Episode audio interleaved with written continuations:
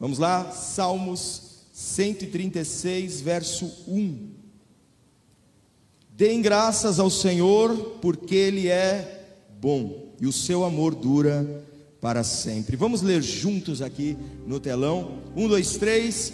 Deem graças ao Senhor, porque Ele é bom e o seu amor dura para sempre. Melhor, vamos fazer como o povo hebreu fez, ou fazia. O povo hebreu fazia o seguinte: quem estava presidindo o culto, o levita, ele lia a primeira frase.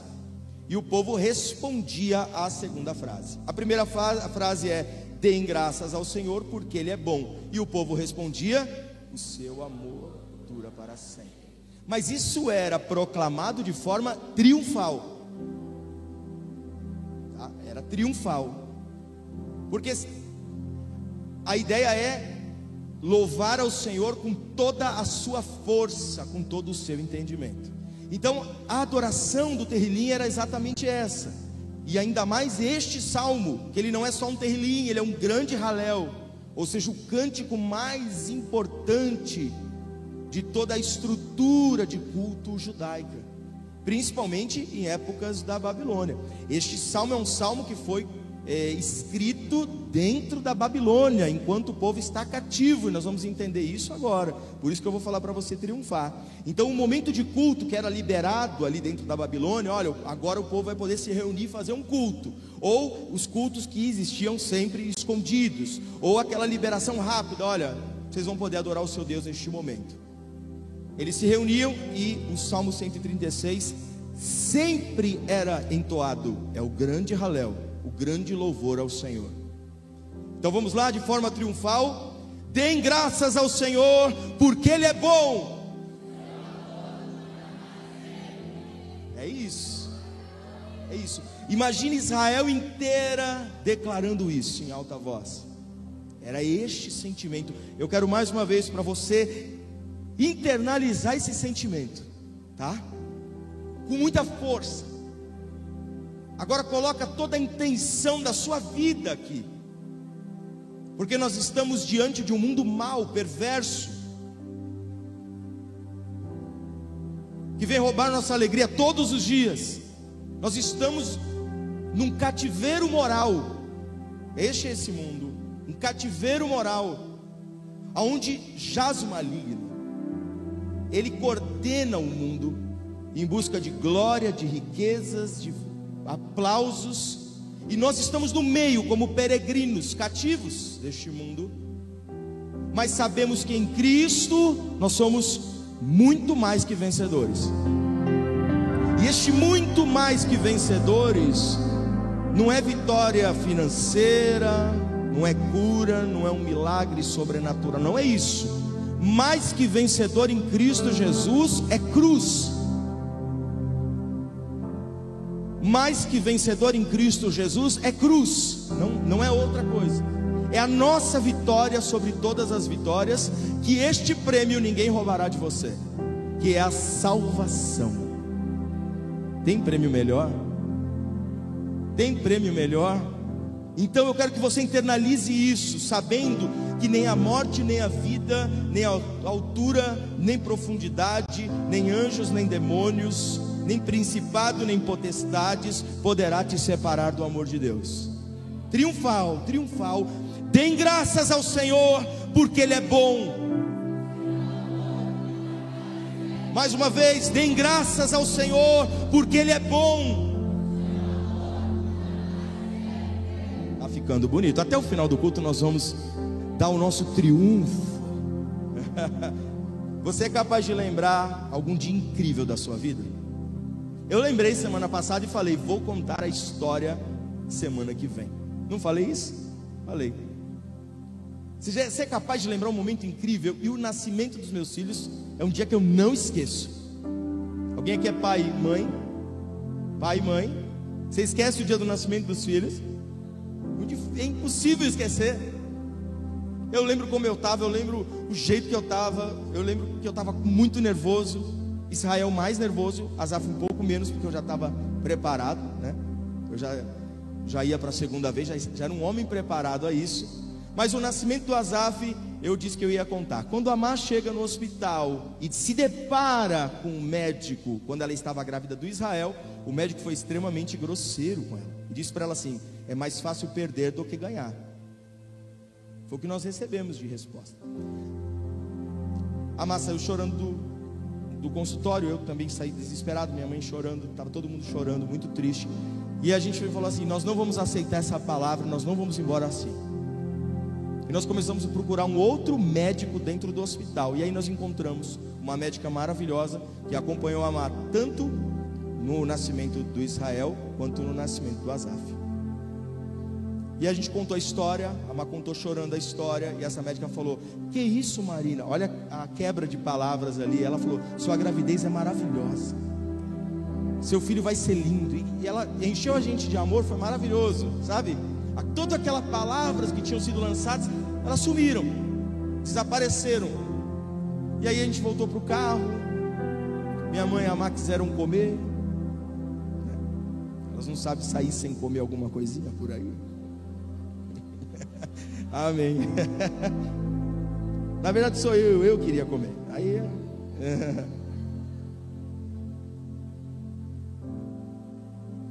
Nós demoramos um pouquinho mais, entramos no carro, a gente tinha estacionado na rua, tinha um carro na nossa frente.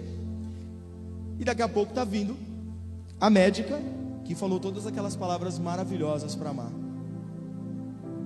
Eu falei, oh, amor, a médica está indo embora.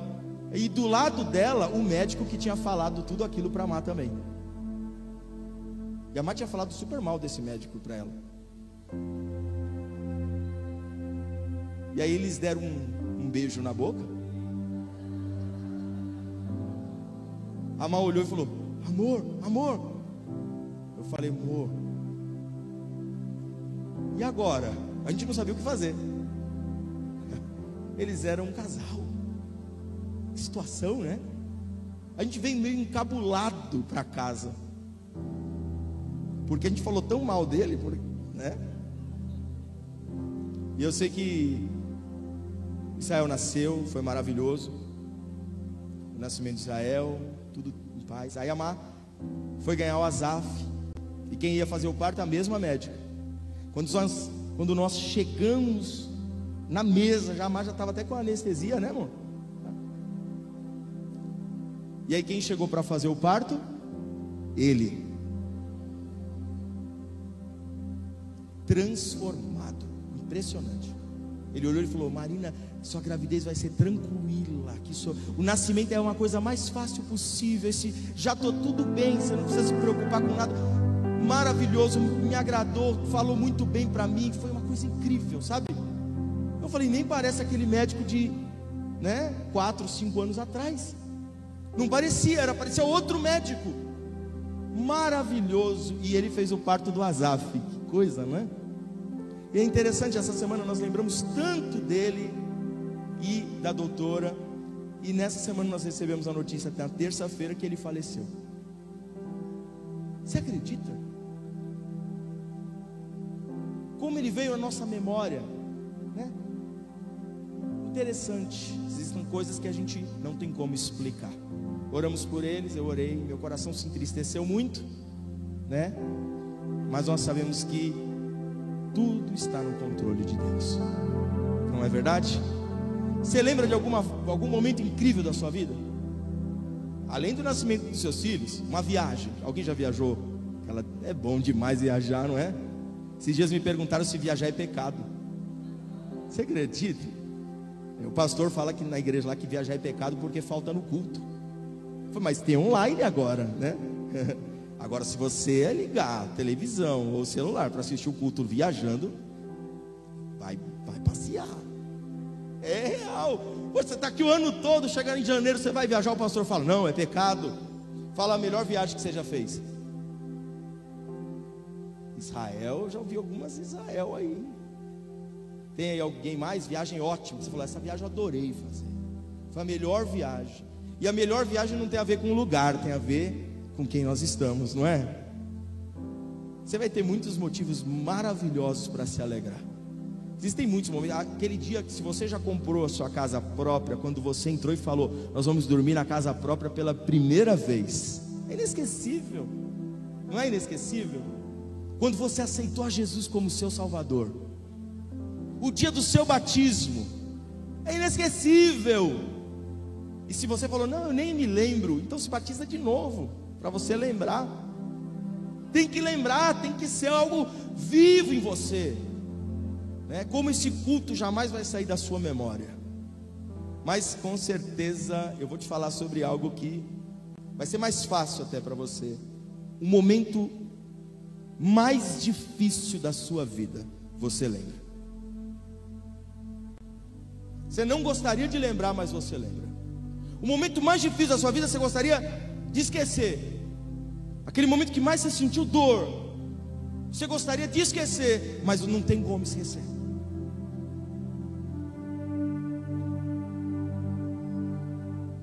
O momento de humilhação, aquele momento que você se frustrou, aquele momento que você se decepcionou com uma pessoa que você amava muito, não tem como esquecer. Te leva. Ou um ente querido, uma, um pai, uma mãe, um tio, um irmão, um filho que faleceu. Não tem como esquecer. Não tem como esquecer. Impossível. E esses momentos, eles ficam guardados e muitas vezes eles se misturam. Alguns sentimentos difíceis é tristeza, ou outros sentimentos que podem surgir é saudade. A saudade ela é bom e ao mesmo tempo ela é difícil. Mas se eu perguntar para cada um aqui, cada um aqui vai ter uma história diferente uma das outras. Cada um vai chegar e falar: minha história é essa, esse é o meu momento difícil. Esse é o meu momento mais difícil. Mas tudo isso são lembranças.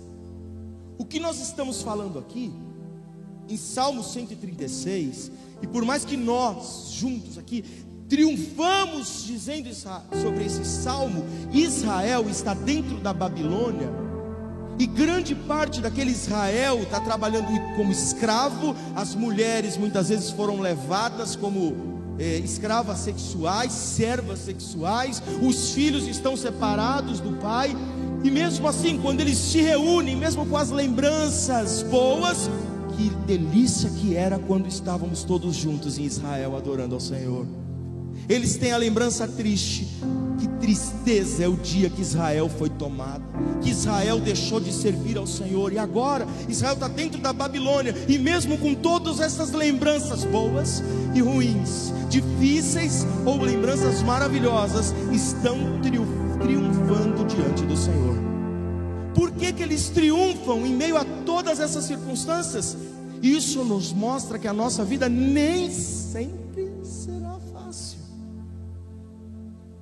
Sua vida vai ter diversos momentos na sua vida que vão ser maravilhosos. Que você vai se alegrar, que você vai dar risada, que aquele momento você vai se reunir com a família e você vai sentir o prazer de estar naquele momento. Vai rir por qualquer coisa. Vão ter piadas que são sem graças, mas que ficam maravilhosas. Por quê? Porque a alegria não é estar num lugar cheio de riqueza, com muita comida Alegria é estar com quem a gente ama. Alegria é estar em paz. Isso é alegria. Alegria é saber que o Senhor tem olhado para nós, tem cuidado de nós. Que quando nós sentimos dificuldade, medo, nós podemos orar ao Senhor aonde a gente estiver e o Senhor irá até lá nos socorrer. Socorro bem presente no meio da tribulação.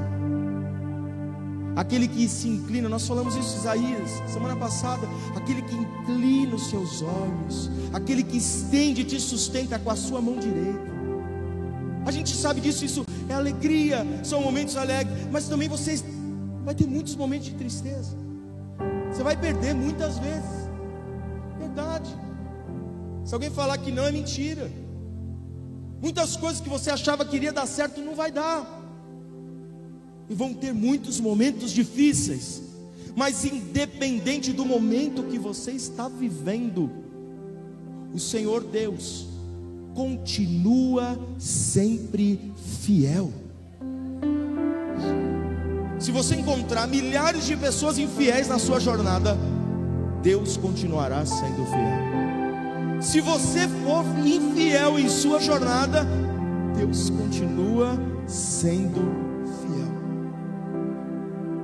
Ele não depende da sua fidelidade para ser fiel, porque ser fiel não é uma atitude de Deus, é a essência.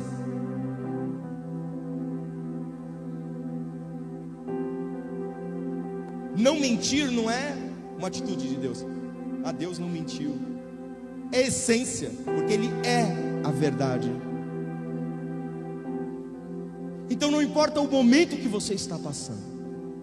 O momento pode ser até difícil, ou o momento pode ser maravilhoso. O que eu te garanto, pela palavra, é que todas as coisas cooperam para o bem daqueles que amam a Deus. Você não está entendendo? Mas está cooperando. Você pode não estar entendendo hoje, mas está cooperando. Você fala, não entendo nada do que está acontecendo. Por que, que eu estou no meio desse cativeiro? Israel, isso está cooperando. São os processos difíceis que te aproximam de mim. Você não percebeu?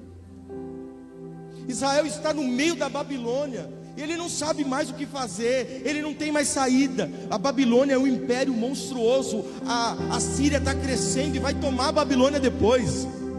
Israel não tem chance nenhuma, mas nenhuma, de voltar à sua terra. Além disso, os babilônicos tinham uma estratégia de guerra que é extremamente terrível. Antes de levar o povo, eles destroem a cidade inteira, para que não haja mais lugar para retornar.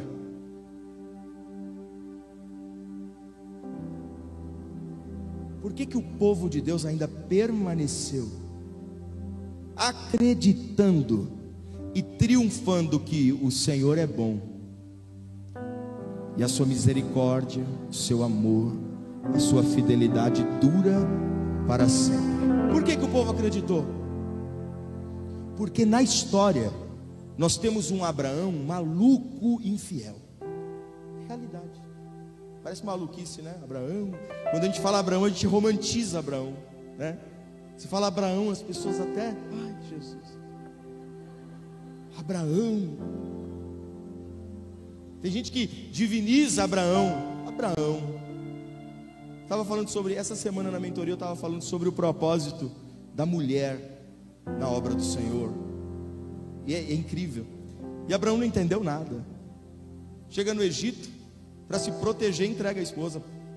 Aí vem o, o ímpio, que é o faraó, corrigir Abraão. Deus fez homem, mulher, um só um, um casal, né? São dois, que agora são um. Mas mesmo assim Abraão adota a poligamia. Você vê que ele moralmente ele não entendeu nada. Aí vem Jacó, né? Isaac Jacó. Quatro mulheres. Se for olhar o exemplo desses patriarcas, você vai falar: Meu Deus, não dá para seguir nenhum. Tem gente que fala: Não, eu quero ser como Abraão. Deus me livre. Ser como Abraão, eu não quero ser de jeito nenhum como Abraão. Amar repreendeu ali. repreendeu. Sai dele agora em nome de Jesus. Quem está aí, né? Quem está aí? Quem está nesse corpo? Meu Deus do céu. Ser igual Jacó. Não amou nem o próprio irmão, nem o pai, nem ninguém. Ah, eu quero ser como Jacó. Eu quero ser como Davi. Deus me livre. Eu não quero ser como ninguém. E não seja como ninguém, construa a sua história. Mas Israel sabia que mesmo Abraão, sendo esse Abraão, Deus permaneceu fiel à sua promessa. Abraão fez praticamente tudo o que Deus falou para não fazer. O que que, Deus, o que que Abraão fez que Deus mandou ele fazer? Sai da tua terra. Ele saiu. E o resto? A maioria do resto ele errou. Levou Ló, arrumou outra esposa, né, que era serva. Ah, mas era permitido na época, mas não faz parte dos planos de Deus por mais que seja imoral naquela época, E ético na época não cabia dentro dos planos de Deus. Não foi isso que Deus falou. Abraão, te darei um filho, fazer de você uma grande nação. Então pegue a sua serva e tenha um filho. Não foi esse o plano de Deus. O plano de Deus era diferente para Abraão, mas mesmo Abraão sendo completamente infiel, Deus permaneceu fiel. Mesmo Isaac tendo vários problemas igualzinho seu pai, Deus permaneceu fiel. Jacó, Deus permaneceu fiel. José, Deus permaneceu fiel. O que, que o povo lembra aqui? O nosso povo foi de infidelidade a infidelidade. Israel não está no cativeiro porque foi bonzinho. Israel não está no cativeiro porque foi a melhor nação de todas. Ou como alguns deles dizem, né? Videira para as nações. Não, Israel era para ser a videira das nações, mas não foi. E aqui na administração de Roboão, logo depois do seu pai Salomão, que foi extremamente sábio, mas quebrou a aliança com Deus em todos os níveis. Mas Deus não quebrou a aliança com ele. Este povo sabe que o homem fiel quebra a aliança, desiste dos planos, se esquece da promessa, mas que o Deus que está na outra ponta permanece misericordioso para sempre. E da mesma forma que ele prometeu a Abraão, ele cumpriu. E da mesma forma que ele prometeu a Isaac, ele cumpriu. E da mesma forma que ele prometeu a Jacó, ele cumpriu. Da mesma forma que ele levou José para o Egito, ele cumpriu. E da mesma forma que ele levantou Davi para ser rei em Israel, ele cumpriu tudo, tudo que ele prometeu. E mesmo Salomão quebrando todos os níveis de aliança, Deus não quebrou a aliança, permaneceu fiel. E agora no cativeiro, mesmo o povo sabendo que eles tinham se afastado da aliança, o povo pode ter se afastado, mas Deus permanecia em aliança com o seu povo. E agora eles estão no cativeiro, lembrando que existe uma aliança inquebrável, não por parte do homem, do povo de Israel, mas unicamente e somente por parte de Deus. E essa aliança só está em pé porque Ele é infinitamente misericordioso. E a sua bondade e o seu amor dura agora eles estão sabendo dos seus erros, reconhecendo os seus erros, mas ao mesmo tempo que parecia que agora era o fim, é o momento de aproximar. Eu acho que você entendeu. É hora que você fala assim: agora é o fim, acabou. Na verdade, não. Ali só serviu para te aproximar da aliança outra vez, para te lembrar que o teu Deus é fiel Deus que começou uma obra dentro de você para te levar para a salvação, para te elevar para uma estatura de varão perfeito, para te elevar segundo os padrões bíblicos. E você olha e você diz: Eu quebro em todos os níveis a aliança. Você pode quebrar, mas o seu Deus permanece fiel com você. A aliança está intacto por Ele. Essa semana a Má me mostrou o texto e eu falei: Eu vou falar esse texto à noite. Guardei esse texto porque dele e por meio dele e para ele são todas as coisas. Esse é o nível de aliança de Deus comigo e com você. Eu vou finalizar já, é rápido. Mas aqui eu trago: Israel está onde? No cativeiro babilônico. Israel está na Babilônia. Mas tem um profeta lá do outro lado. Você acredita? Tem um profeta lá em Jerusalém, lá em Israel, o nome dele é Jeremias. Jeremias não foi para a Babilônia, ele ficou lá. E o pior que você ser levado cativo para uma terra estranha, distante do fracasso, da derrota, do choro, da destruição, aonde você perdeu tudo, é ficar onde você perdeu tudo. E ver aquilo que era não ser mais. E foi exatamente assim que aconteceu comigo. Sabe, eu via, porque a gente estava aqui dentro dessa igreja. Meu pai também via algo que um dia foi, não ser mais. Quem estava comigo aqui? Tinha pastores aqui comigo.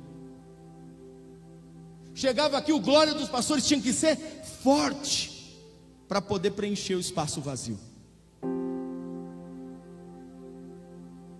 Perseguição atrás de perseguição. O mais difícil é ficar no cenário destruído, aonde um dia aconteceu o culto, o templo maravilhoso. O sonho do rei Davi agora está no chão, em cinzas. E então, um autor desconhecido fala sobre esse profeta chamado Jeremias e diz que existem as lamentações de Jeremias. E Jeremias ele passava em Jerusalém, ele andava por Jerusalém, ali por Israel, e ele chorava ele lamentava, ele olhava as situações, ele olhava a casa de adoração e ele lamentava sobre a casa de adoração. Ele olhava a plantação do povo que estava destruída, estava a zero, a terra agora toda bagunçada, uma terra que sempre foi arada, cuidada, agora está destruída. Ele olhou aquela situação, chorava, ele lamentava. O texto inteiro, desde o primeiro capítulo até o último, são lamentações e lamentações e lamentações. Os olhos de Jeremias só via aquilo, o que mais ele via? Ele via também o templo que muitas vezes o povo de Deus se reunia e tem até uma, uma grande, é, um grande momento na Bíblia quando Salomão inaugura ali o templo que todos não aguentam a glória do Senhor e todos se prostram. Jeremias começa a lembrar das histórias, os momentos que Israel viveu, os momentos de glória, os momentos de aliança, os momentos de fartura, e eu tenho certeza que, da mesma forma que eu comecei aqui esta ministração, falando dos melhores momentos da sua vida, hoje, talvez vivendo um momento não tão bom assim, você já olhou para trás e falou: Senhor, aquele tempo foi tão bom.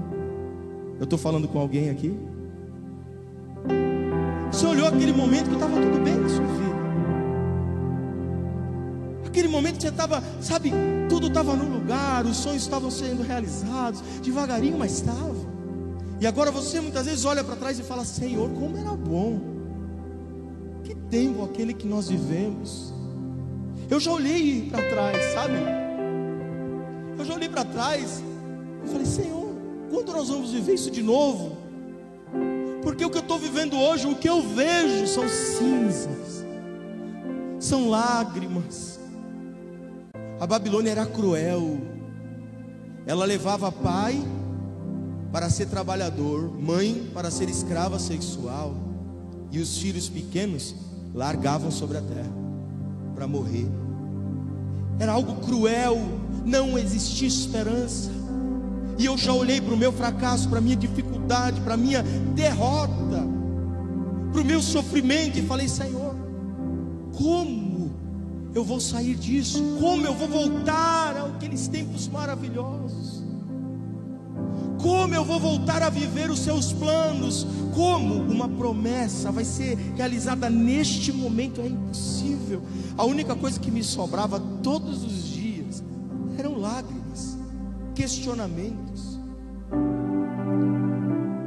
Preste atenção. Você já questionou Deus? Já? Não? Já? Já questionou Deus? Não já? Chegou e falou: Deus, por que estou passando tudo isso? Você já questionou Deus? Falou: Deus, por que meu casamento não alinha? Tá tanto problema. A gente não dá certo em nada. Eu já fiz de tudo. Eu já orei, eu já conversei, eu já fiz de tudo. Nada dá certo. Senhor, minhas finanças, por que, que anda tanto assim?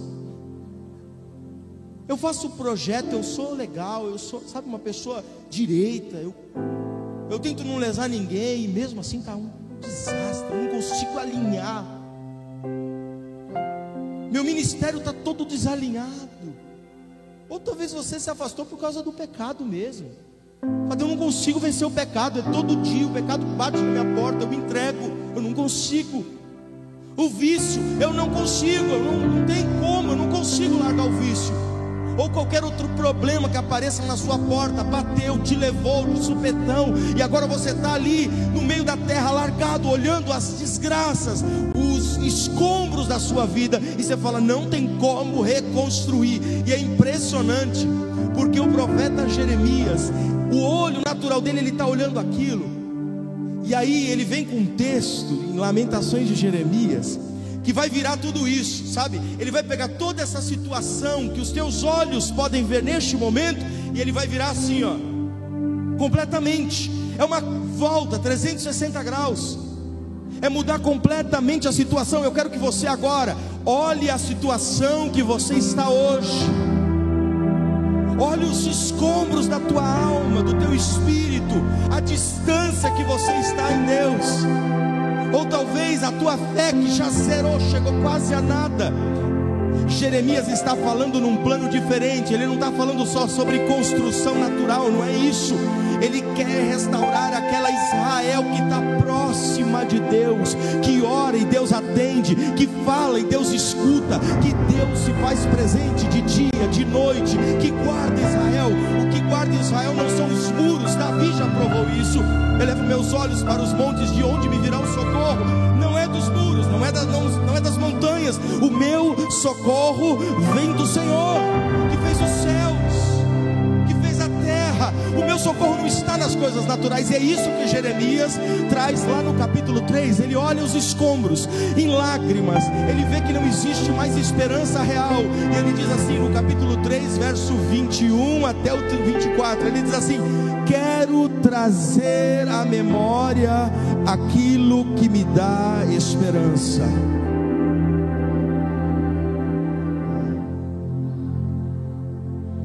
Trazer à memória, porque eles podem me impedir, a Babilônia pode impedir Israel de viver os tempos auges, os tempos áureos, fisicamente, mas ninguém pode impedir uma memória. Ninguém pode impedir um pensamento de resgatar aquele momento perfeito, exatamente do nascimento dos meus filhos. Eu não, ninguém pode apagar isso. Ninguém pode me roubar isso. Eu posso trazer e aquilo enche que me transporta. Só que essa esperança dita por Jeremias aqui em Lamentações não é uma esperança qualquer. Porque ele sabe que fisicamente, através de um rei, ou um juiz, ou um sacerdote, será impossível.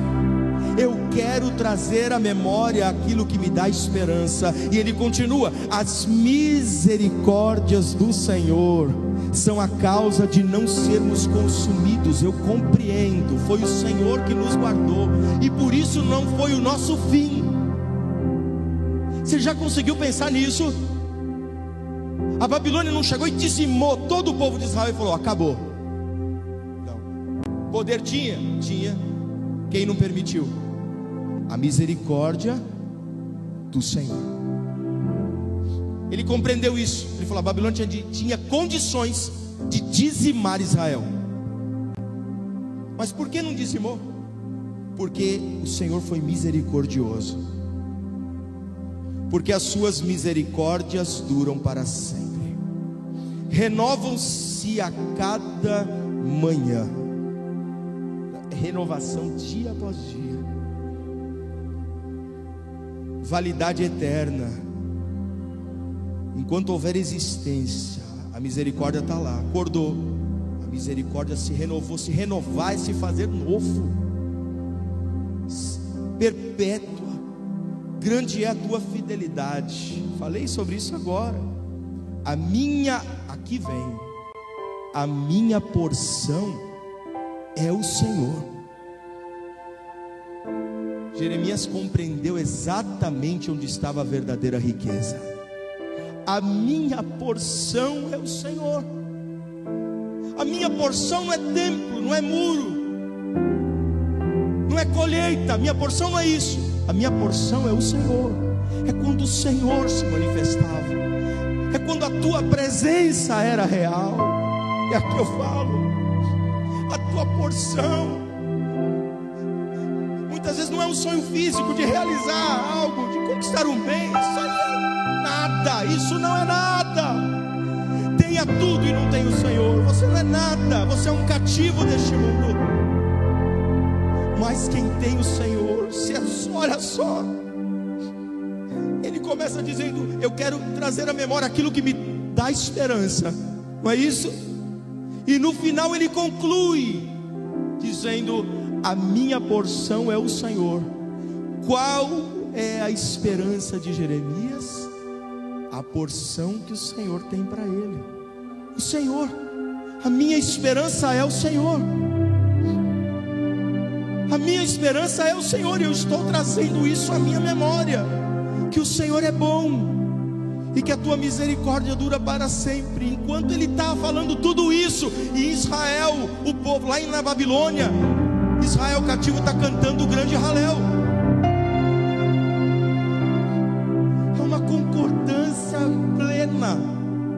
O profeta nas terras destruídas e o povo lá na Babilônia falando a mesma língua.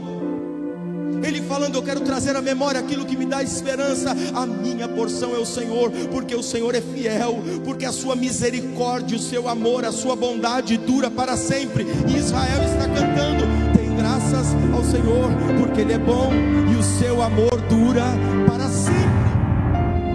É a mesma voz, é um clamor. Você pode orar até por uma coisa diferente mas nós sabemos unanimemente que a nossa porção chama Jesus, morreu numa cruz e ressuscitou ao terceiro dia, e junto com Ele eu também, você também, ressuscitou, é a nossa porção,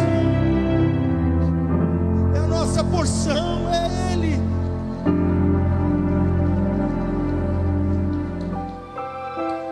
É a nossa porção, não há outra porção povo estava perdido em Israel, mas agora dominado por Roma, com os seus sacerdotes profanados, escravizados pela lei, pelo judaísmo, pela religiosidade, e então a porção, porção que é a esperança do mundo, nasce em Belém, numa manjedoura.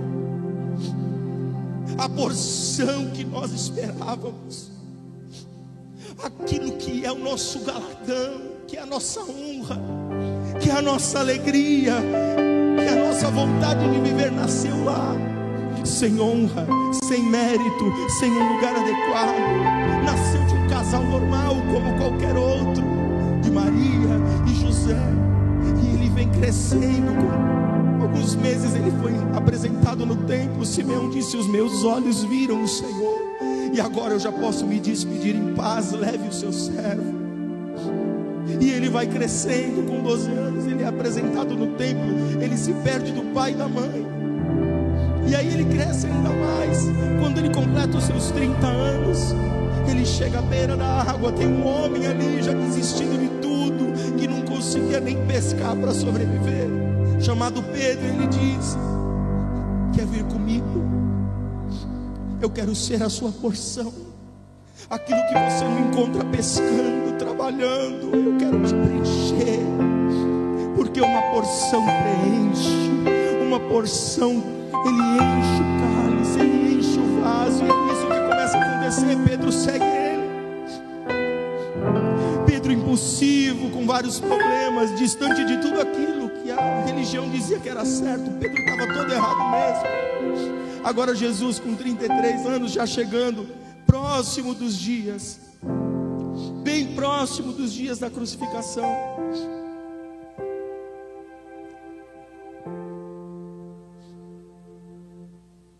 Ele reúne os seus amigos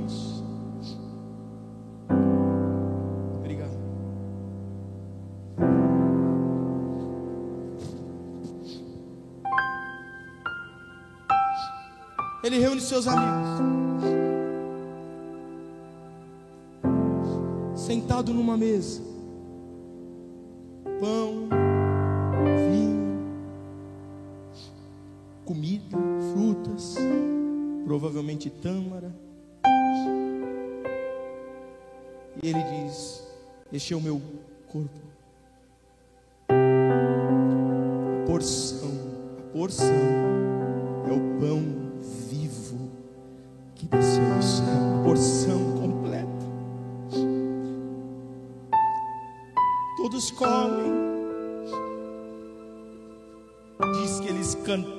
uns terrilins, os salmos. E se cantaram salmos no momento desse, com toda certeza o Salmo 136 estava lá.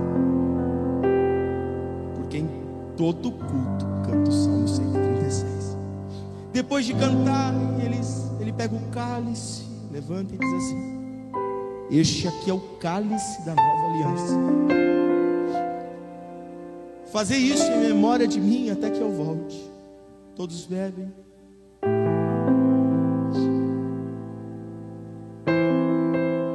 Jesus diz: Eu vou para o Getsemane orar.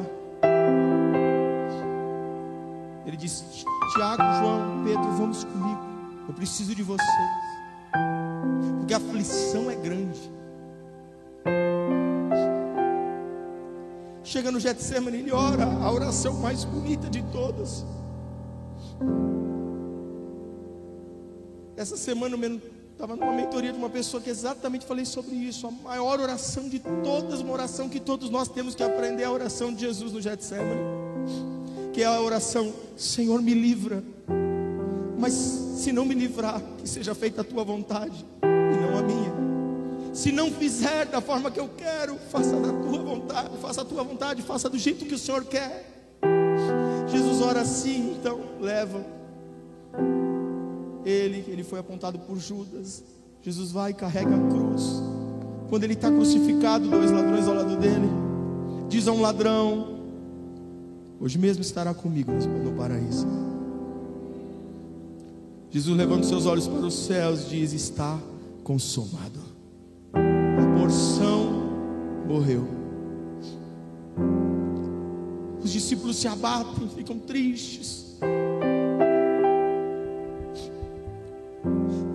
Só se fala sobre aquilo em Jerusalém. Parece os tempos da Babilônia, parece igualzinho. Porque Israel vivia de ciclos em ciclos. Ciclos em ciclos. Mas ali tinha algo diferente. Dois dos discípulos de Jesus querem se distanciar de Jerusalém porque só fala de Jesus. Lá só fala Jesus, Jesus, Jesus, Jesus. Jerusalém inteira, Jesus foi crucificado, Jesus foi crucificado.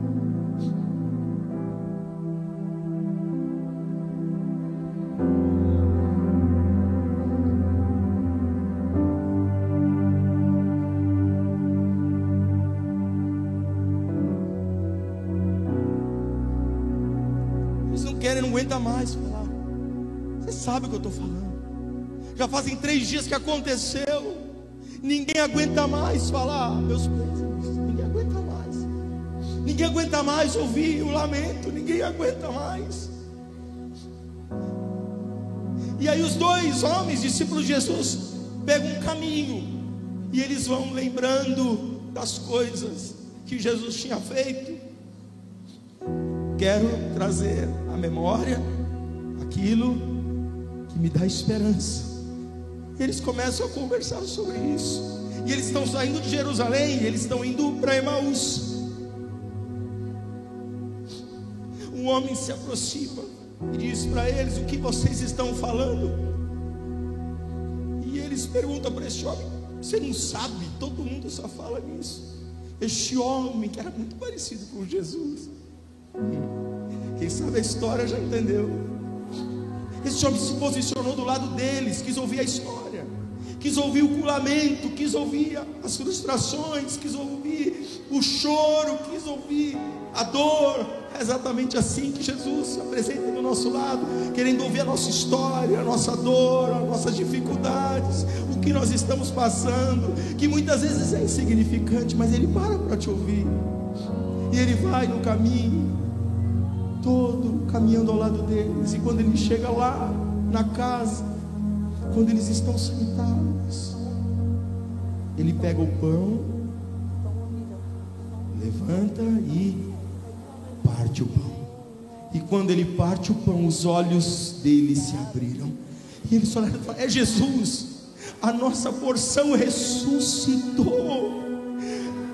Eles foram resgatados daquele cativeiro de opressão, da morte destruição, da sexta-feira da paixão. Eles estavam presos na sexta-feira, mas agora Jesus ressuscitou.